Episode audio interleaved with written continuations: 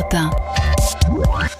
Alain Sirou, bien sûr, il est parmi nous encore ce dimanche matin. Je me demande si ce n'est pas un Alexandrin. D'ailleurs, Alain Sirou est parmi nous encore ce dimanche matin. Il faudra que je compte mes pieds tout à l'heure. Toujours est-il qu'il est très opérationnel pour nous délivrer la bonne parole scientifique. Alain, bonjour. Bonjour Bernard, bonjour à tous. C'est un anniversaire historique, Alain. Il y a tout juste 50 ans, les astronautes américains de la mission Apollo 8 tournaient autour de la Lune. Ce sont les premiers êtres humains qui ont atteint ce but. Ils sont toujours vivants et ils racontent dans votre magazine Ciel et Espace le premier voyage de la Terre à la Lune. Et c'est un récit, dites-vous, incroyable. Pourquoi? À Isabelle Borman, Lowell, Anders, ils ont aujourd'hui 90 ans pour les deux premiers, 85 pour le, le dernier. Ils sont le dernier équipage d'Apollo encore au complet aujourd'hui. Le décollage a lieu le 21 décembre 68 à 7h51 du matin depuis Cap Canaveral. Et Jim Lowell, qu'on a interviewé, raconte que, figurez-vous que c'est au moment d'embarquer, quand il marche sur la passerelle qui le conduit à la tour de lancement, qu'il réalise que la NASA a vraiment l'intention de les envoyer sur la Lune. Enfin, on lui avait dit quand même. Hein. Ouais, mais il le réalise, vous voyez. Et pour vous mettre dans l'ambiance, alors nous allons écouter tout de suite le son de l'époque, le compte à rebours du décollage d'Apollo. Minus 15, 14, 13, 12, 11, 10, 9. We have ignition sequence start. Séquence d'allumage. 4, 3, Saturne. 1, Saturne, 0. c'est une fusée. Saturne 5 est une fusée absolument énorme, Ah, colossale. La plus grosse jamais construite, 3000 tonnes. Vous savez qu'au décollage, elle consomme l'équivalent d'une piscine olympique de carburant à la minute.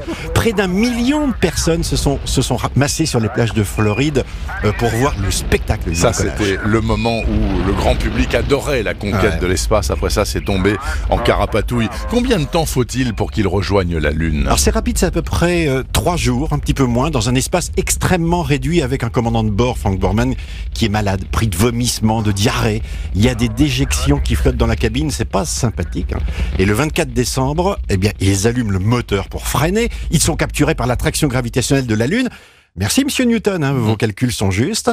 Ils entament un virage pour survoler la face cachée à 100 km d'altitude, perdent le contact avec la Terre, évidemment, retrouvent Houston et comprennent qu'ils ont gagné. C'est un moment exceptionnel. Et qu'est-ce qu'ils vont découvrir euh, pendant cette mission Apollo 8 Alors c'est Bill Anders qui va donner la réponse, il nous l'a dit.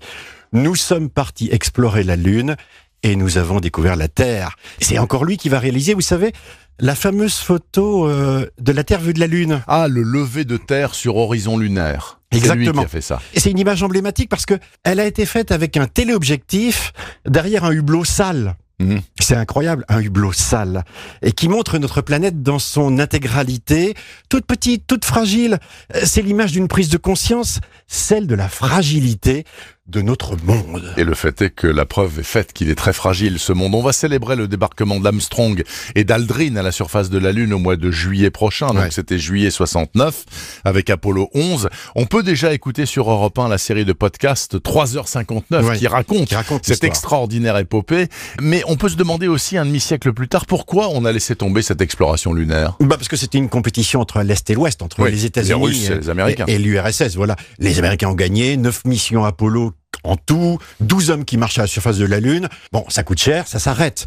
Mais la Lune a un intérêt quand même. euh, euh, elle est très proche de la Terre. Et finalement, on va assister dans les jours, les mois qui viennent à un retour vers cette destination. Qu'est-ce qui va se passer à propos de la Lune dans les prochains jours? Et bien dans les prochains jours, ce sont les Chinois, avec une sonde qui s'appelle Chang'e 4, qui est partie déjà il y a quelques jours, qui devrait se poser, sans doute le 3 janvier, c'est pas encore sûr, Oui. sur la face cachée de la Lune. Et qu'est-ce qu'ils vont chercher là-bas? C'est une première. Il va marquer les esprits.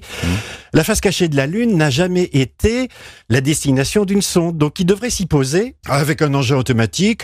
Bon, une petite expérience de biologie. Des pommes de terre, des vers à soie. C'est une démonstration.